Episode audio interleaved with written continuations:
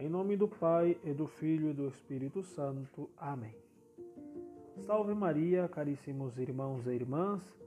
Sou o Padre Mateus e hoje, quarta-feira da sexta semana do tempo pascal, meditaremos o Evangelho de São João, capítulo 16, versículos do 12 ao 15.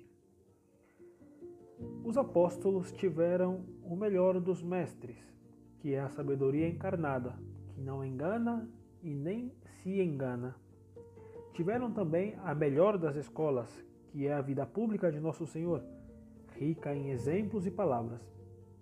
Por fim, tiveram o melhor preparatório para o apostolado, nada menos do que três anos ao lado do enviado do Pai por excelência, Nosso Senhor Jesus Cristo. E, no entanto, nada disso fez desnecessária a graça interna e de iluminação do Espírito Santo, sem a qual não se crê como convém e nem se crê tudo o que se pode crer. E Jesus mesmo é quem diz: Tenho ainda muitas coisas a dizer-vos.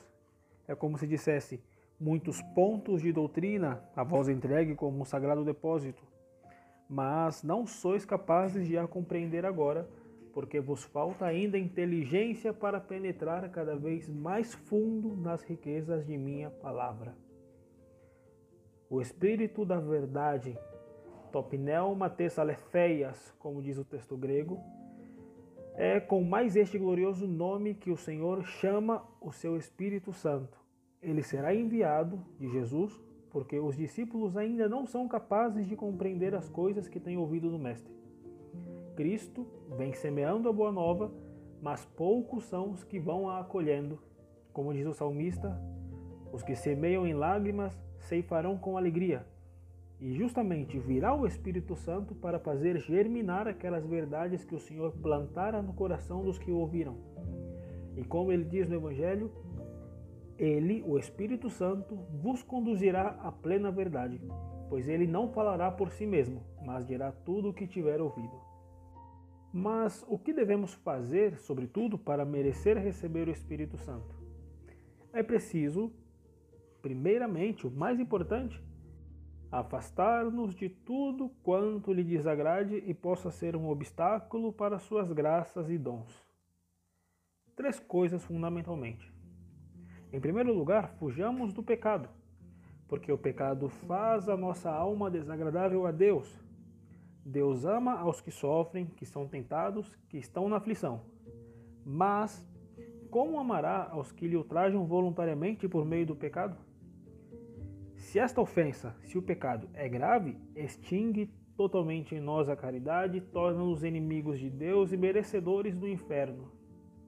Se é venial, esfria a caridade. Mas, atenção, o fato de que sejam pecados veniais não quer dizer que possamos cometê-los assim como se fosse uma coisa super simples. É um pecado venial? É um pecado leve? Sim, mas é uma ofensa que se comete contra Deus nosso Senhor. E portanto não podemos ser condescendentes com Ele. E devendo ser nossa alma o templo, ou melhor, o sacrário do Espírito Santo, temos que velar para que seja absolutamente puro e não tenha a menor mancha, por isso, examinemos-nos e, se temos cometido a desgraça de cair no pecado, façamos penitência dele e purifiquemos nosso coração com uma boa confissão. Se temos permanecido na graça de Deus, demos-lhe graças e mantenhamos-nos na humildade e na mais exata vigilância. Sobretudo, fujamos dos pecados do orgulho e daqueles que se opõem à caridade, belíssima virtude da pureza. Porque por serem esses pecados mais comuns, são os que mais aborrecem o Espírito Santo. Por isso é necessário fugir deles. Em segundo lugar, fujamos do espírito do mundo, que é trevas, mentira, enquanto que o Espírito Santo, o Espírito de nosso Senhor Jesus Cristo, é luz e verdade. E quão opostas são as máximas do mundo e as de nosso Senhor Jesus Cristo. O mundo despreza a humildade, nosso Senhor Jesus Cristo, por sua vez, a ama e a ensina. O mundo despreza o perdão das ofensas. Nosso Senhor Jesus Cristo dá-nos exemplo de perdão das ofensas na cruz. O mundo odeia a pobreza. Nosso Senhor Jesus Cristo deixa seu trono de majestade no céu para encarnar a nossa natureza, nascer, viver e morrer pobrissimamente.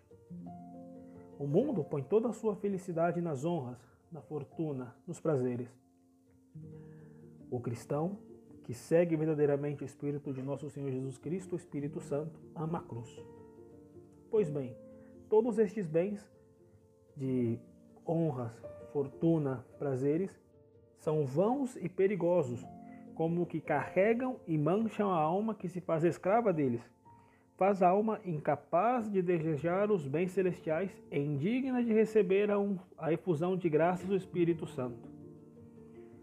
Portanto, é necessário fugir totalmente do espírito do mundo. E por fim, renunciemos também os apegos demasiado humanos e sensuais.